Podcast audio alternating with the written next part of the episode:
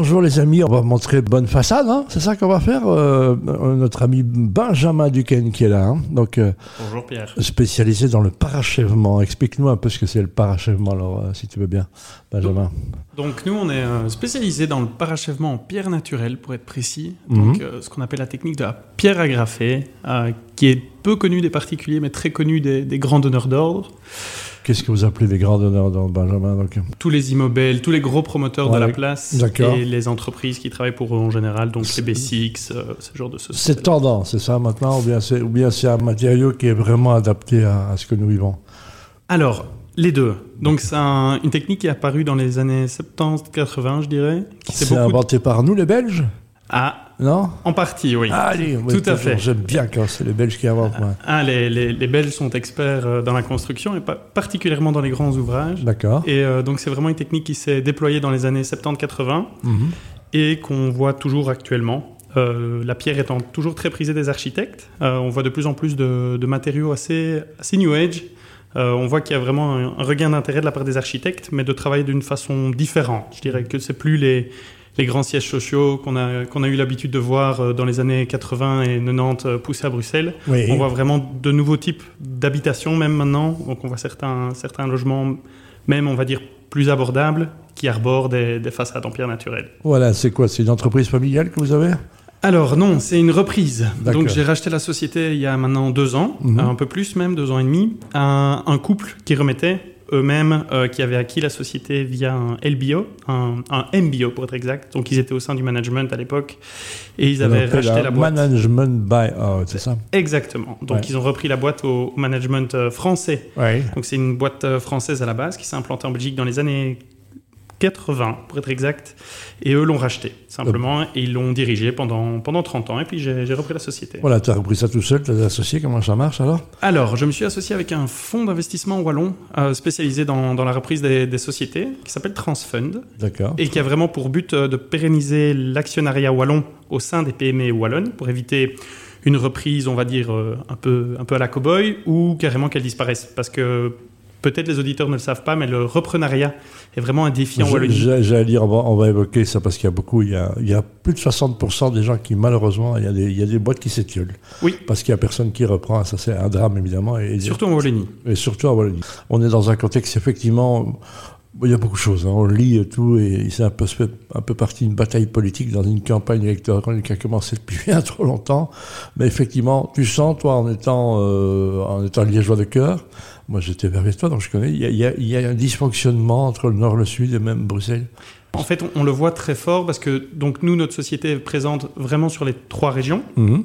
principalement Bruxelles et Flandre, D'accord. simplement parce que le, le prix au mètre carré en fait du foncier ici en Flandre est plus important qu'en Wallonie, Voilà. ce qui libère en fait euh, des possibilités. On à combien en prix, euh, prix foncier maintenant? Euh, De moyenne en général. euh, Alors là, tu vas au-dessus de mon expertise, ça faudrait plutôt inviter un promoteur. Moi, je suis capable de dire ce que représente le prix au mètre carré, euh, mais en, en vertical évidemment. Et là, c'est vrai qu'on est beaucoup plus cher qu'un crépi ou une brique classique, comme tu as tendance à l'avoir en Wallonie par exemple. Alors qu'en- qu'à Bruxelles et en Flandre, là, tu as des donneurs d'ordre qui ont un peu plus de moyens. mhm. Et c'est là qu'on voit et qu'on a le plaisir un peu de voir la différence entre les trois régions parce qu'on opère avec les mêmes personnes dans les trois régions et on voit même dans la rentabilité euh, de notre métier que c'est pas pareil en fonction des régions où on va, simplement parce que la, la gestion publique n'est pas la même. Donc on est dans ce contexte-là, tu fonctionnes très jeune, toi, hein, je peux me permettre de... les 30 hommes- ans. 30 ans, c'est très jeune. Qu'est-ce que tu as fait que- comme formation Alors, euh, comme tous les repreneurs d'entreprises dans un secteur un peu technique, je suis un- c'est conseillé d'être quand même ingénieur à la base. Voilà, Ah oui. ça, ça aide de, de pouvoir dialoguer avec euh, les... les- les- Et même pour l'accès à la profession. Pour Ah, il y a un accès à la Pour profession. être honnête, ouais, pour, dans les métiers du bâtiment, surtout les, les- tout ce qui est en parachèvement extérieur, euh, c'est presque indispensable. Voilà, on dit que quand le bâtiment va, tout va. On sait que maintenant c'est un peu plus compliqué. hein, donc euh, il y, a- il y a en tous les cas le marché de bureau, euh, ben, se dégringole un peu pour les raisons qu'on connaît. Euh, Covid, télétravail, et puis, euh, et puis s'installer en ville coûte de plus en plus cher. Donc il y a des pôles qui sont mis à maline un peu dans les zones, et puis euh, mais c'est compliqué pour y rentrer dans les villes. Donc voilà, c'est pas facile. hein. Oui, en fait, pour être honnête, je sais bien que c'est un peu ce qu'on dit pour le moment, que l'immobilier de Mais bureau... non, mais je suis ravi d'entendre un autre point de vue. hein. Oui, en fait, c'est juste que nous, on voit un type d'immobilier bureau différent. Donc, on sort- on- par exemple, on est actuellement sur les tours euh, WTC, donc à Zine, Bruxelles-Nord.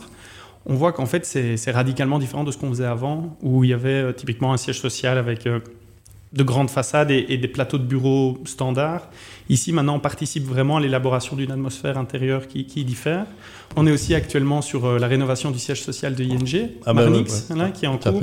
Euh, et là aussi, on voit que c'est radicalement différent de, d'avant. revenons au côté nord, on a voulu faire la défense comme à Paris, on l'a fait un peu comme Manhattan, c'est un échec, hein, faut pas, parce qu'on a mis que des bureaux, et qu'il y a des bureaux, il n'y a pas de vie, donc c'est ça. Maintenant, il y, a un hôtel qui s'y installe, un 5 étoiles, standard. Exactement. Oxton a choisi de faire le Paris qui doit être là aussi, avec un coworking, et puis on va arriver avec des bâtiments hybrides, et qu'il y aura du privé et du public. Comme ça, ça permet d'avoir euh, le bâtiment passif, eh bien, ce qui n'est pas consommé la, journée, le sera la, nuit. Exact. Et c'est là aussi qu'on intervient parce qu'on nous contacte de plus en plus, en fait, euh, dans le démontage du parement existant mhm. pour, en fait, redonner vie à des bâtiments qui ont une histoire, mais également de pouvoir réutiliser des matériaux, par exemple. Et c'est là qu'on voit que notre métier se réinvente beaucoup. Très intéressant. Et Bruxelles Nord, c'est vraiment le cas typique où c'est un quartier qui a fait notre carnet de commandes dans les années 80 et, 90 qui a tout à fait disparu de notre carnet de commandes pendant 20 ans. Et qui revient, parce qu'il y a des gros, gros chantiers jusque, ouh là là, on, en a pour une dizaine d'années ici. On n'a même pas donné le nom de la boîte, C'est vrai.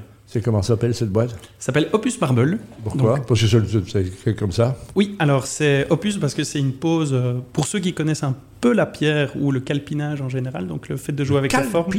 C'est le fait, la science qui joue avec les formes. D'accord. Opus est une pose très spécifique qu'on appelle euh, Opus. Euh, la pose Opus, c'est ce que les Romains utilisaient en fait pour le pavage. D'accord.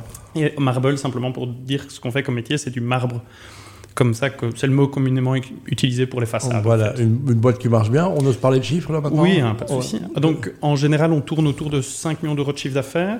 Cette année, on va faire probablement un peu en dessous de 6. D'accord en progression, donc déjà. Donc, euh, tout à fait, tout à fait. Tu le, présentes ça d'un air général, ça progresse de 20%.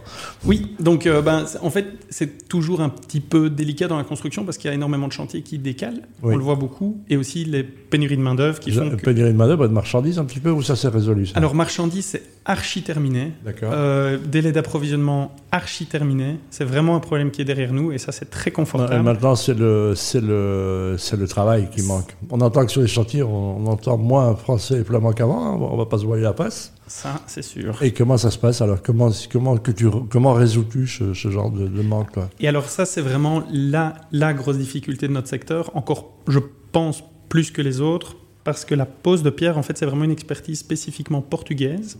Il y a certains métiers dans le monde comme ça qu'on comprend ou qu'on comprend pas, mais qui sont trustés par des nationalités bien précises.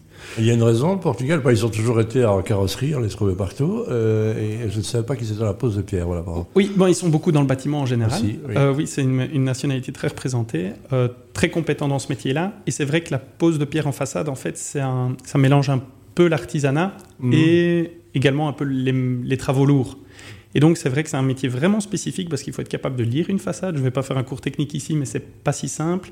Il faut à la, et à la fois accepter de porter des pierres toute la journée. Et vraiment un métier. Un rôle, c'est un saltimbanque de cirque, hein, presque. Donc, c'est un travail euh, tout à fait. incroyable. On ne se rend pas toujours compte. Le travail de l'hiver, évidemment, est compliqué. Le vent, la pluie, euh, tout ça, rend les choses compliquées. Je rappelle qu'il s'appelle Opus Marble, que tu l'appelles Benjamin Duquesne depuis 30 ans.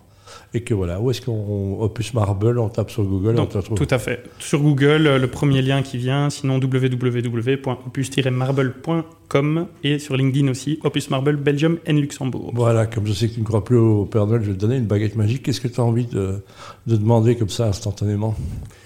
Alors, deux choses. Euh, beaucoup de main-d'œuvre. C'est vraiment, vraiment ce qui m'empêche de dormir la nuit. Quand c'est beaucoup de main-d'œuvre, c'est ça en dizaines ou en... Ah oui, il nous faudrait vraiment des dizaines de poseurs en plus. Ouais, ouais, c'est vraiment, vraiment en pénurie. Et euh, peut-être une baisse des taux d'intérêt, parce qu'on voit que c'est vraiment ce qui tue notre marché actuellement. Donc, voilà. Euh, Donc si vous, vous sentez l'âme d'un Portugais, un pays que j'adore, voilà, pourquoi pas. Donc en plus Marble, donc c'est vraiment, on l'entend tout le temps, hein, la main d'œuvre, main d'œuvre, main d'œuvre. Écoute, je souhaite une belle fin d'année et je crois que l'avenir est serein devant toi, même sans les Portugais. Merci.